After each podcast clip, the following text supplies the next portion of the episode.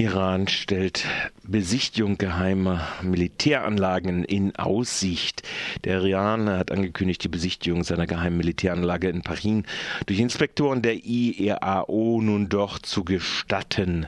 Der Iran hat, äh, hat lange behauptet, sein Nuklearprogramm diene ausschließlich friedlichen Zwecken. Einige internationale Analysten, allerdings nicht der Geheimdienst der USA, hatten vermutet, dass der Iran den Militärkomplex in Paris nutze, um Forschung an Atomwaffen Waffen voranzutreiben. Völlig unklar ist, wann die Inspektoren der Internationalen Atomenergiebehörde in den Iran zurückkehren werden. Super Tuesday und das rechte Karussell der Republikaner geht weiter. Auch der Super Tuesday hat keine Vorentscheidung im Kampf um die Kandidatur der Republikaner gebracht.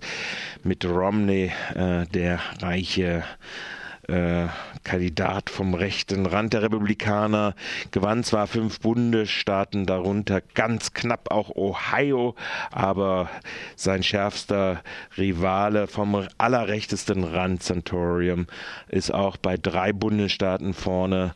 Einer geht an äh, Newt Gingrich, sodass also der Kampf um die beste rechte Politik in den USA im Widerspruch zu Obama weitergeht. Milliardenbürgschaft für riskantes AKW. Das in Brasilien geplante Atomkraftwerk Angra 3 wurde aufgrund einer fehlerhaften und unvollständigen Sicherheitsanalyse genehmigt. Das kreditieren die Umweltverbände Urgewalt und Greenpeace. In einer aktuellen Studie weisen sie darauf hin, dass die Analyse, die technische Sicherheit des deutschen Atomreaktors Biblis B herangezogen wurde. Das geplante AKW Angra 3 sei aber nicht baugleich. Technische Unterschiede blieben deshalb unberücksichtigt. Die Bundesregierung will in den kommenden kommende Wochen eine Bürgschaft in Höhe von 1,3 Milliarden Euro bewilligen, was Anti-AKW-Initiativen scharf kritisieren. Auch der Standort ist aus ihrer Sicht ungeeignet. Angra 3 soll in einer erdrutschgefährdeten Region gebaut werden und liegt in der Nähe größerer Städte, was gegen brasilianische Anforderungen verstoße. Ecuador. Zwölf Demonstrantinnen in chinesischer Botschaft festgenommen. Zwölf Frauen wurden in der chinesischen Botschaft am Montag äh, festgenommen. Sie protestierten gegen Ecuadors Präsident Rafael Correas Entscheidung, einen Vertrag mit einer chinesischen Firma zu unterzeichnen, der eine gigantische Kupfermine im Amazonasgebiet vorsieht. Proteste in Russland gegen die mittlerweile wieder freigelassenen Teilnehmerinnen von Antiputi-Kundgebungen werden Verfahren wegen Verstoßes gegen das Versammlungsrecht eingeleitet. Mehr als 500 Menschen wurden bei Protesten in St. Petersburg und Moskau festgenommen, die Unregelmäßigkeiten bei der Wahl Putins zum künftigen Staatspräsidenten kritisierten.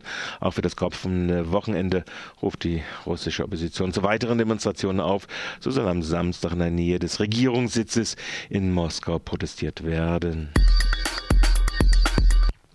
Nestlé unter Verdacht. Eine Strafanzeige gegen den Lebensmittelkonzern Nestle haben am Montag die kolumbianische Gewerkschaft Sinal Trenal und das European Center for Constitutional and Human Rights eingereicht.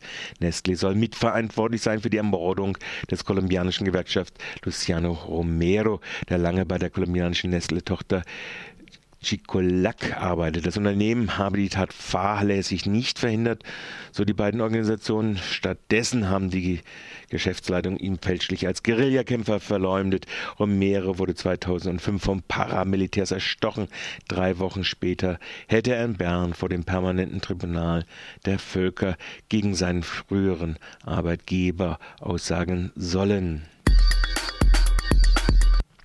vorschnelles Ende im Urijallo-Prozess mit einem Befangenensanhaltsantrag hat am Dienstag die Nebenklage auf Pläne, das Verfahren zum Tod von Urijallo einzustellen, reagiert. Der Mann aus Sierra Leone war in Polizeihaft auf einer Matratze gefesselt verbrannt. Nach gut einjähriger Prozessdauer im zweiten Verfahren gab gestern das Landgericht Magdeburg den Vorschlag gab vorgestern am Montag nämlich bekannt, das Verfahren gegen den angeklagten Polizeibeamten ohne Urteil, sondern mit einer Geldauflage vorläufig einzustellen. Daraufhin hatte am Dienstag die Anwältin der Nebenklage Gabriele Heinecke einen Befangenheitsantrag gegen das Gericht gestellt. Darüber müssen nun drei unbeteiligte Berufsrichterinnen entscheiden. Eine Entscheidung wird für Montag nächster Woche erwartet. Weiterhin kritisierte Rechtsanwaltin Heinecke, dass bisher ungeklärt sei, wie der an Händen und Füßen gefesselte Uri Jalou das Feuer selbst hätte entzünden können, wie es die Polizei darstellt. Auch, heu, auch am gestrigen Dienstag protestierte die Initiative im Gedenken an Uri Jalou wieder mit einer Kundgebung vor dem Gericht in Magdeburg. Polizeispitzel Brommer war, ist nicht allein bei der Linkserkundung. Wie sich unzweifelhaft aus der Klageerwiderung der Juristen der Landespolizeidirektion in der Regierungspräsidium Karlsruhe ergibt, hatte der über ein Jahr in Heidelberg mehr als 100 Personen ausforschende Polizeibeamte Simon Brommer weitere beamtete Kumpane, die möglicherweise auch heute noch im Einsatz sind. Auch glauben die Juristen, die Bespitzelten mit dem Satz verhöhnen zu können. Zitat: Hier ist darauf hinzuweisen, dass ausschließlich die Entscheidung des Klägers selbst war und ist, mit welchen Personen in, er in Kontakt tritt. Die rechtswidrig Bespitzelten sind also selbst schuld, denn ihre Zweifel an den Rechtmäßigkeitsvoraussetzungen des Spitzeleinsatzes können die Juristen gerade nicht zerstreuen, weil es an der schwerwiegenden künftigen Delikten gerade fehlt. Vielmehr gelingt es ihnen nur, abenteuerliche Gefährdungslagen zu konstruieren, nach denen die Ausforschung erst deren Begründung substantiieren könnte. Im Juristendeutsch lautet das dann so. Die fortdauernde Gefahr ergab sich gerade auch aus einer defizitären Erkenntnislage. Auf- und Nieder-Südwestindustrie im Januar 2012. Der Trend zur Konjunkturabschwächung des Wachstums halt auch in Baden-Württemberg im Januar 12 an. Zwar legte der preisbereinigte, also reale Umsatz nach Abzug von saisonalen und arbeitstäglichen Differenzen noch einmal gegenüber dem Januar 2010, also dem Vorjahresmonat, um ein ganzes Prozent zu. Im Verhältnis zum Volumen des Dezembers schrumpfte vor allem wegen eines Rückgangs des Außenabsatzes um 5,1 Prozentpunkte, der reale Industrieabsatz aber um 3,3 Prozent.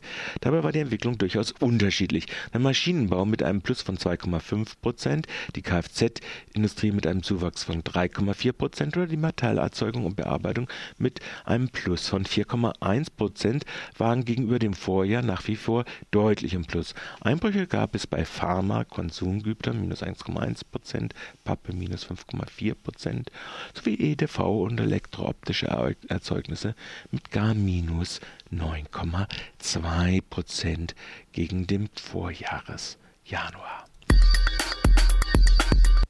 Verdi beschließt Tarifforderung für Unikliniken während, andauernden, während des andauernden Tarifkonfliktes mit dem Bund und den kommunalen Arbeitgebern.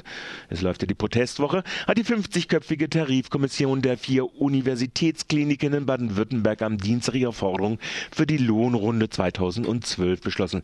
Diese sieht eine lineare Lohnerhöhung von 6,9 Prozent, mindestens jedoch 250 Euro vor, liegt also über der Tarifforderung von Verdi im Konflikt mit Kommunen und Bund. Die Laufzeit soll zwölf Monate dauern. Die Jugendtarifkommission fordert 100 Euro Festbetrag pro Monat, außerdem die unbefristete Übernahme.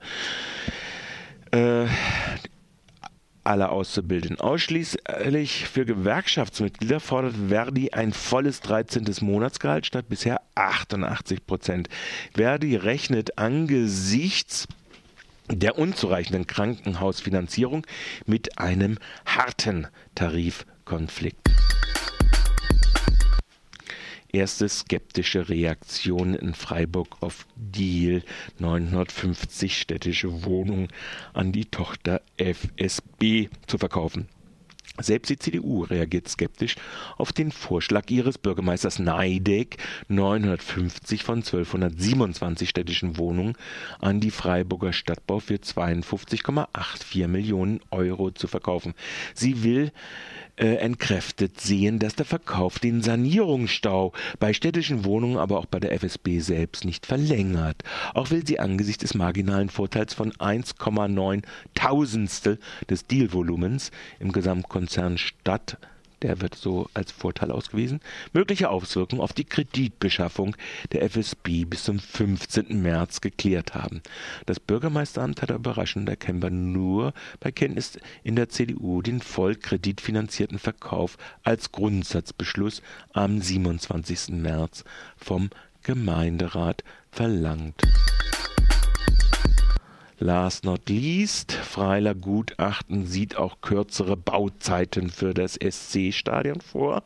Es war also kein Zufall, dass Freiler Bau, die äh, dem SC ein Gutachten für den Umbau am alten Standort vorgestellt hatten, nicht bei der Präsentation von Stadt und SC vor einer Woche, vor gut einer Woche im Rathaus vorhanden war. Ein Bericht der Badischen Zeitung vom heutigen Tage zufolge würde eine Bauzeit auch in fünf Jahren möglich sein. Es waren nur aneinandergereihte Bauabschnitte, die dort äh, aufgelistet äh, gewesen sind. Die Kosten blieben aber gleichwohl im Maximalausbau bei 53 Millionen Euro. Musik